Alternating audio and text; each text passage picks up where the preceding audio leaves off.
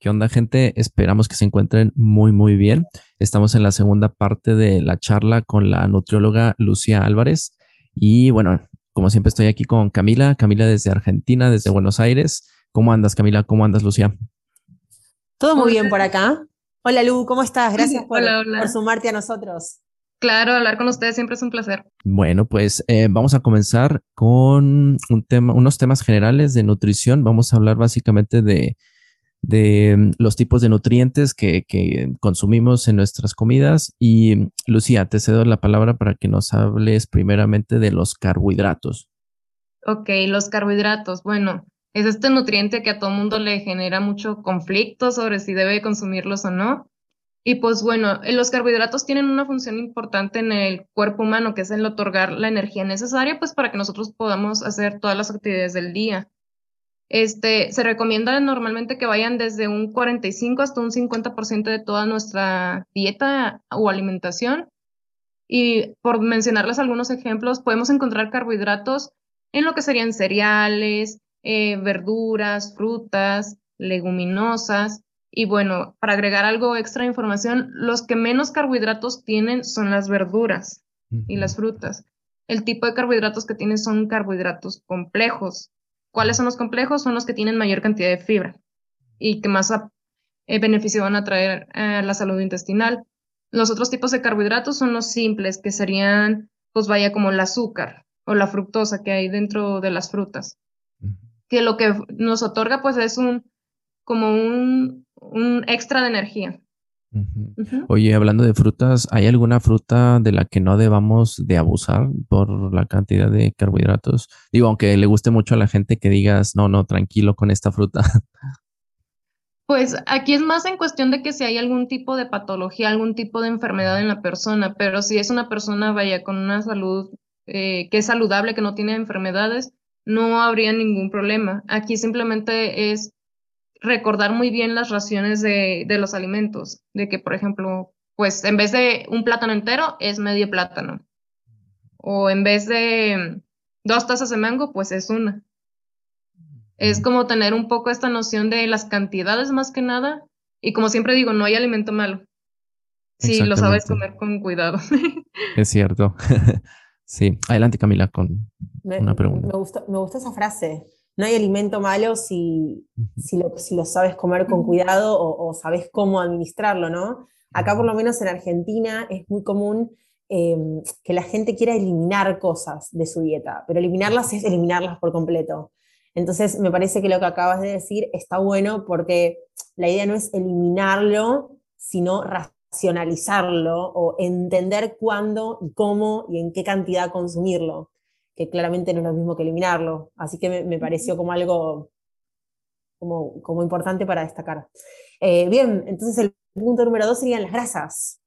Las grasas, también este es, este es otro tipo de nutriente que les trae como mucho conflicto a la gran mayoría de las personas que creen que la grasa dicen, ay, me va a subir de peso, me va a hacer que engorde. Bueno, no, las grasas tienen muchas funciones importantes en nuestro organismo. Em, hay lo que se le dice grasa animal y grasa vegetal. Dentro de las grasas vegetales se encuentran las monoinsaturadas y poliinsaturadas, que son las que más beneficios nos van a traer a la salud. Más o menos qué tipo de grasas son estas, son las almendras, las nueces, este, los tipos de aceite como de oliva, de aguacate, de uva, incluyendo de coco. Este tipo de grasas se utilizan por lo general en porciones muy pequeñas en la dieta las necesarias para otorgar los beneficios deseados. El otro tipo de grasas que son las de origen animal son las saturadas. ¿Qué ejemplos hay? La mantequilla, la manteca, este, toda la grasa que en sí trae todos los alimentos de origen animal. Ahí pues ya se encuentran cantidades importantes. Es por eso que siempre se debe de buscar que, por ejemplo, que la carne sea un corte de carne más magro, más bajo en grasa que, por ejemplo, si puedo consumir huevo, que pues nomás sea la pura clarita del huevo. No tanto porque la grasa que tenga el huevo, que es la yema, sea malo, sino porque aporta muchas más calorías en una porción más pequeña. Es por eso que se tiene que cuidar la ración. Exactamente. Y tengo una pregunta em, en cuanto al aceite de oliva, pues mucha gente, no sé si te ha tocado, pero aquí en México lo, lo usa para cocinar. Y pues bueno, yo aprendí cuando fui fui a Europa, conocí a un italiano y pues me dijo, no, acá en Italia lo comemos, eh, comemos pan chopeadito en aceite de oliva, pero pues crudo, crudelio, o sea, no, no lo cocinamos. Y entonces yo me puse a investigar y resulta que mm, después de calentarlo a altas temperaturas, como que se descompone su, su nutriente. ¿Es verdad esto? Sí, es verdad. Inclusive puede pasar también con el aceite de coco, que ya ves que cuando está en estado de temperatura ambiente está sólido y luego cuando se calienta se hace líquido. Lo mismo ocurre con el de oliva. Ocurren ciertas reacciones químicas cuando tú pones calor en esos aceites que hace que ya no sean como aceites poliinsaturados, los hace saturados. Entonces, pues hay que cuidar mucho la temperatura con la que los utilizamos que no sean temperaturas que llegan al punto de, de ebullición, vaya, porque ahí ya ocurre ese cambio. Entonces te sirve más como tipo de aderezos para, eh, para las ensaladas o cositas así. Siempre con medida, claro está. Bien. Qué interesante, siento que estoy recibiendo un montón de información nueva. No sé si a la gente que nos está escuchando le está pasando lo mismo, pero esto está, está increíble. Y, y Lu, ¿qué, mm, como diríamos en Argentina, ¿qué onda las proteínas? ¿Qué, nos puedes contar de eso? Las proteínas, uy, pues también son súper importantes. Este, las proteínas tienen la función de crear estructura dentro de nuestro cuerpo. Eh, ¿Estructura a qué se refiere? Pues a todas las fibras musculares, a todos los eh, tejidos de sostén que tenemos dentro de nuestro cuerpo, para eso nos sirven las proteínas. También nos sirven para llevar ciertos mecanismos metabólicos en el cuerpo. Y pues bueno, ¿qué tipo de proteínas podemos consumir? Hay de dos, vegetales y animales. Las de origen animal, pues, son las que comúnmente ya todos conocemos, carnes, derivados de leche, huevos, etc. Las de origen vegetal son las legumbres, eh, ciertos granos como almendras, cacahuates y, por ejemplo, la soya. Cuando una persona lleva una dieta basada en plantas, pues generalmente sus proteínas van a ser de ese estilo. Oye, Lucía, y la verdad tengo una pregunta. Eh, ¿Cómo saber si un tipo de carne está exenta de antibióticos o tiene los, la cantidad mínima de antibióticos? Porque eso también pues sé que, que es perjudicial para, para, para los humanos, eh, el exceso de antibióticos. Ok, bueno, aquí existe varias formas en las que se hacen los criaderos de ganado para poder obtener la carne. Hay criaderos que son de libre pastoreo, que son, vaya, tú tienes a los animalitos y los tienes así al aire libre, como si ellos estuvieran fuera de un criadero, alimentándose libremente. Y este tipo de, criadero no se le pone ni hormonas, ni suplementos antibióticos, y se, se alimentan de manera natural. Por lo general, en los criaderos que son tradicionales, se les ponen antibióticos, se les ponen hormonas para que el animal esté más grande, se les da de cierto tipo de alimento para que el animal esté mucho más grande de lo que debió de haber sido y que pueden vender más kilos de carne y ganar más, más ganancia económica. Entonces, sí existe eh, tipos de criaderos que son eh, de libre pastoreo, que son limpios, les digo yo.